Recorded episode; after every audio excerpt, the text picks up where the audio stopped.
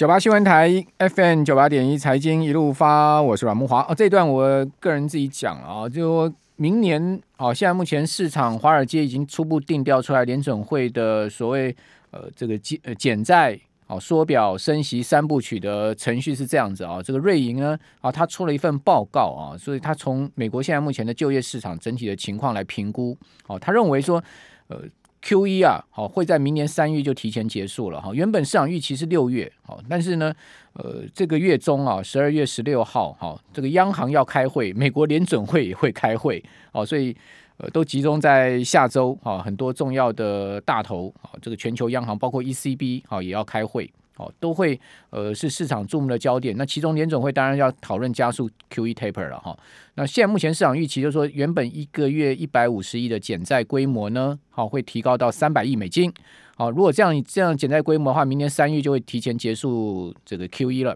好，那结束 QE 完之后，六月会开始缩减资产负债表。好，到九月会开始升息。好，那如果是九月升息的话呢？呃，就会比现在目前市场一般预测六月升息啊，再延后一季了哈。呃，至于说九月升息，一直到年底可能会再升一次，就是明年可能会升零点五个百分点哈，两码的空间。好，这是市场现在目前华尔街初步定调出来的方向。那包括包括高盛也是这么看。好，所以我觉得华尔街已经在形成了这个市场气氛，好，给投资人一个共识，或者说呢，呃，跟联准会配合演出吧。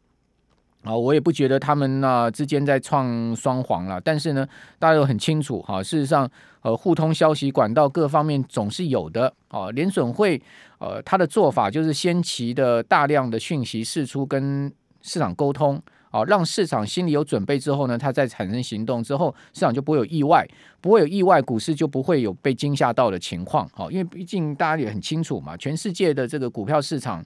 哦，是不容许出现熊市的。如果说一旦真的出现大空头走势，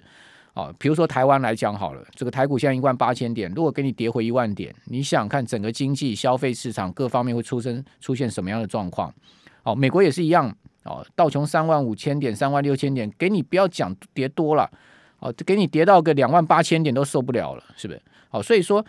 呃，全世界各国政府也好，央行也好，不会拿石头砸自己的脚的，这是肯定的。所以升息，我一再跟我们的观众朋友讲，我个人的看法，我认为它都是个假议题。长期啊，各国政府啊，能不升是最好哦，能拖多久就是算多久。所以说，这个通膨就是一个博弈嘛。哦，美国联准会现在就在赌通膨会下来。哦，也就是说，这结构性的通膨，不管是暂时性的通膨，anyway，反正我就是给你赌到这个最后一刻。哦。不见棺材不掉泪，那你至于说你通膨会不会下来，这个众说纷纷，众说纷纭啊，我也不敢讲说它一定不会下来哦、或者说它一定会持续下去。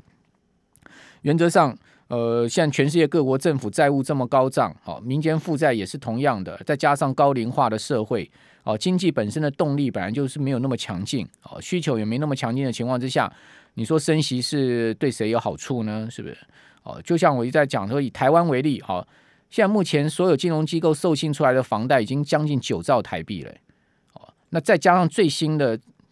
今年的房贷授信额增加的幅度还很惊人呢，哦，整体呃是达到二十五趴啊，哦，那你想想看，这么高的一个房贷持续的增加，到明年可能会突破十兆台币的大关，哦，如果央行升一个百分点的利率，哦，就代表一年要一千亿的房贷利息支出啊，增加，那不会排挤民间消费吗？哦，不会，呃，让老百姓的荷包更紧嘛？大家现在都已经觉得物价上涨吃不消了，如果房贷再给你加上去，哦，你会你会你会吃得消吗？哦，所以在这样状况之下，当然央行能升息能拖就拖嘛。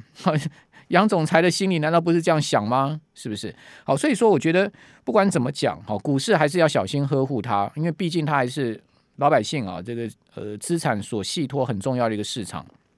很重很重要一个资产池了哦，房市也不得崩嘛哦，房市崩下去那还得了？银行身家都压下去了，所有金融机构压了十兆资金在这个房市上面，好，一旦房市崩了，你想想看金融机构怎么应对？好，这个全世界现在目前状况都是这样子。好，那回过头来，呃，到底现在目前美国的各大投行啊，华尔街啊，他们怎么预估明年的美国股市的方向？哈，我跟各位来做一下报告，因为今天也有呃综合整理出来哈。那针对各家投银啊，对明年标准普尔，我们以标普五百指数作为基础哦，那目标范围最差是看四千四百点，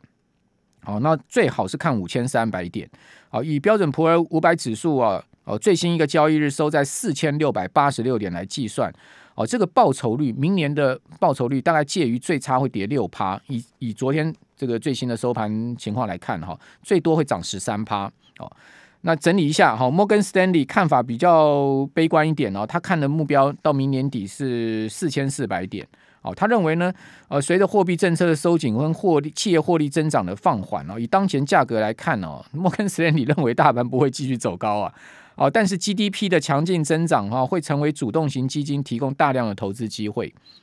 好，另外巴克莱银行他看法是四千八百点。好，他认为说家庭跟企业的现金储备哈会促使股市明年继续上涨，但是持续的供应链的困境，好，这个商品消费趋势逆转是关键的尾部风险。好，美国银行的目标跟巴克莱银行一样，是一样四千八百点。哦，更高的贴现率跟资本支出的上升，哦，但是呢，消费放缓，恐怕哦，美国银行认为说牛市啊有终结的可能呢。那四千八百点其实离现在目前的点位将近四千七百点，差距不大了哈。那另外呢，瑞银的看法是四千八百五十点哦。那瑞银是认为说，即使收到这个税收的打击哦，哦，因为拜登政府在喊加税嘛哈。那标准普尔五百指数在明年的第二季度每股获利将会升到六十美元哦。不过预计下半年经济成长会放缓哦，季度收益会保持。持平的情况，哦，稳定在六十美元左右。这意味啊，明年的收益将提前被透支哦。所以从瑞银的角度来看的话，大概明年上半年股市还 OK，要下半年就要很小心了。哦，Jeffries 的看法是比较乐观的，他看是五千点。好，他认为说，随着美国消费者、企业、政府还有银行的支出增加，哦，明年美股会继续走高。哦，但是获利前景强劲啊。呃，目前的估值已经一定程度反映这种乐观的这个情绪，就已经 price in 了哈。那瑞信的目标是五千点哈。那瑞信认为供应链的问题会逐步缓解哈，明年股市还会继续上涨，但是随着失业率进一步下降啊，伴随着更高工资哦，消费支出呢也会有所改善哦。那法国巴黎银行最乐观了，看的是五千一百点哈。那法巴认为说，随着利率上升呢，本益比会有压缩了哈，但是强劲的企业获利增长会推动美股明年至少还要涨一成，好，涨百分之十，好，所以这是各家现在目前投行的看法，提供给我们呃听众朋友参考哈。我个人看法是这样子啦，不敢跟这些投行放在一起啊，但是最后嘛，还有两分钟，我讲一下我个人看法。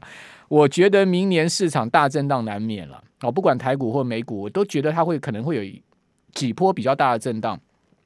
哦，就好像你说啊，今年虽然说全年股市还是涨两成多，但是五月的时候一次大跌下去啊，一天可以给你跌一千多点，你还记得那种所谓的狂跌的这种情景吗？哦，明年也可能会出现这种状况。那至于是什么因素刺激啊，这样状况我不敢讲哦。我觉得可能也跟总经相关的问题脱不了关系，就通膨啊，哦，这个货币政策这些这些关系。哦，疫情会促使哦股市大波动的可能性不大了哈，因为我们发现这个。疫情啊，其实病毒面渐渐在朝这个生物趋势的方向在演化，也就是说呢，它的传播效力越来越强，但它病病毒越来越弱，这其实蛮符合生物演化的程序的，所以我也不觉得疫情会呃持续在造成股市再更大风险，除非出现更更厉害的这个比 COVID-19 还厉害的病毒，那就难讲了，对不对？哦，那大震荡的原因是因为基期高了啦，好，所以一有市场风吹草动，就很容易市场就出现这个历史飙高，然后市场情绪恐慌的问题。好，但是原则上，我觉得随着这个各种现在目前新的产业的发展哦，比如说电动车啦，哦，元宇宙啦，好，各种新的产业的发展哈，还有就是说全球货币存量这么高的一个状况之下，就算你你缩表，你也缩不了这些目前现存的资金嘛。那这样的状况之下，哦，资金没有地方去，严重的负利率的环境之下。股市跟房市仍然是资金必必定的去处，所以你说震荡下来，你该做什么样的动作？你应该还是站在偏多的这个操作策略，就有跌下来逢低，相对一个恐慌的时候，你应该还是要这个勇于进场，应该是这样的一个情况。哦，这是我个人观点，提供给。